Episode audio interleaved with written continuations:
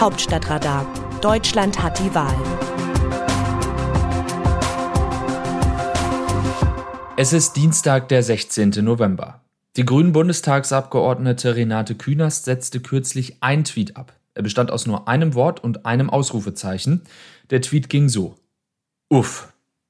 Man kann einerseits nur mutmaßen, was Frau Künast sagen wollte. Wenn man sie kennt und den Kontext sowie den Zeitpunkt beachtet, kann man andererseits ziemlich sicher sein, was sie sagen wollte, dass die Verhandlungen über die Bildung einer Ampelkoalition mit SPD und FDP in den dafür zuständigen Arbeitsgruppen ziemlich mühsam gewesen seien. Die nämlich waren da soeben zu Ende gegangen. Zwar unterfielen die Arbeitsgruppen wie die gesamten Verhandlungen der vereinbarten Diskretion, aber ein kontextloses Uff das geht gerade noch. Überhaupt steht die Ampel längst unter Druck, bevor sie zustande kommt. Denn sie hat es plötzlich mit Problemen zu tun, die unvorhersehbar waren. Besser gesagt, den Beteiligten unvorhersehbar schienen. Mit der erneut sich verschärfenden Corona-Krise und dem Belarus-Konflikt. Das wiederum ging vorherigen Regierungen nicht anders.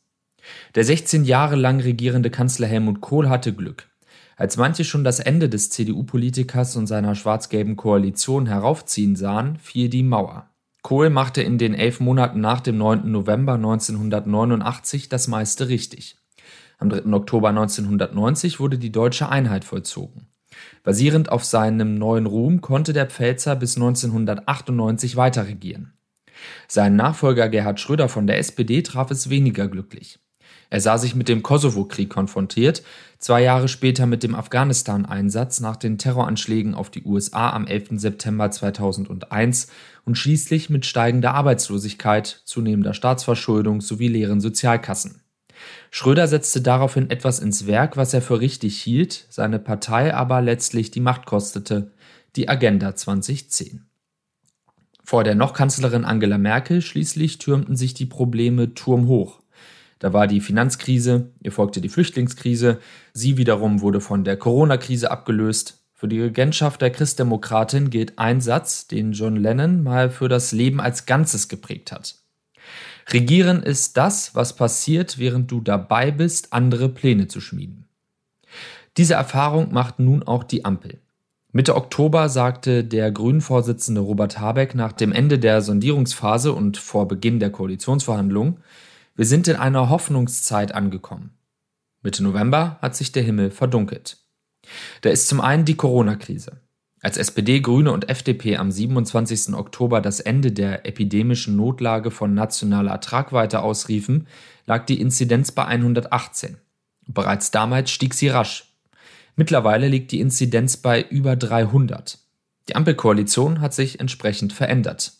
Die Ampelpolitik hat sich entsprechend verändert.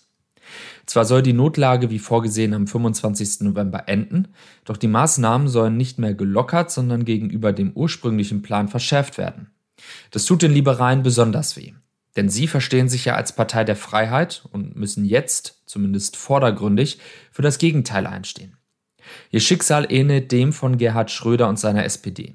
Sie versteht sich als Partei der sozialen Gerechtigkeit. Gleichwohl betrachten viele ihrer ehemaligen Anhänger die Agenda 2010 noch heute als zutiefst ungerecht. Was für die FDP die Corona-Krise ist für die Grünen der Flüchtlingskonflikt zwischen Polen und Belarus. Niemand hat sich vorstellen können, dass der fraglos brutale Staatspräsident Alexander Lukaschenko so brutal sein würde, Flüchtlinge ins Grenzgebiet zum westlichen Nachbarn und damit ins Elend zu schicken, weil sie an der Grenze hin und her geschoben werden. Doch er tut es. Nun stehen die Grünen vor der Herausforderung, den politischen Anspruch auf Bündnisloyalität und ihren eigenen Anspruch auf offene Grenzen und Humanität unter einen Hut zu bringen. Das ist teuflisch. Der Schraubstock der Realität kann jedenfalls unerbittlich sein. Auch die nächste Regierung wird in vier Jahren davon zu berichten wissen. Aus dem Wörterbuch Politsprech Deutsch. Wir brauchen einen Schulterschluss und kein Hin- und Herschieben. Markus Söder, bayerischer Ministerpräsident über die Corona-Verantwortung von Bund und Ländern. Was Markus Söder sagt, entspricht zweifellos dem, was die meisten Bürger in Deutschland für richtig halten. Es klingt ebenso sachlich wie selbstlos. Wer könnte schon im Angesicht der Corona-Krise ernsthaft dafür sein, Verantwortung hin und her zu schieben? Trotzdem ist der Satz des bayerischen Ministerpräsidenten und CSU-Chefs zweifelhaft. Denn Bayern hat unverändert schlechte Corona-Zahlen. Es liegt bei der Inzidenz vorn und bei der Impfquote hinten. Bayern ist, was Corona betrifft, das Sachsen Westdeutschlands. Hinzu kommt, dass niemand die Corona-Politik so für politische Zwecke instrumentalisiert hat wie Söder. Ja, im Hin- und Herschieben ist er Meister. Wie sehen andere Nationen Deutschland? Zur Lage von tausenden Migranten an der Grenze zwischen Polen und Belarus schreibt eine russische Tageszeitung. Schon die erste Woche des sich zuspitzenden Konflikts an der belarussisch-polnischen Grenze hat dem belarussischen Machthaber Alexander Lukaschenko einen kleinen Sieg gebracht. Ihm wurde ein Anruf von Bundeskanzlerin Angela Merkel versprochen. Damit Berlin sich das nicht anders überlegt, versucht Minsk nun, das Anspannungslevel zu erhöhen. Belarussische Behörden helfen Migranten dabei, mit Hunger und Kälte fertig zu werden. Das Autorenteam dieses Newsletters meldet sich am Samstag wieder, dann berichtet meine Kollegin Christina Dunz. Text Markus Decker, am Mikrofon Dennis Pützig.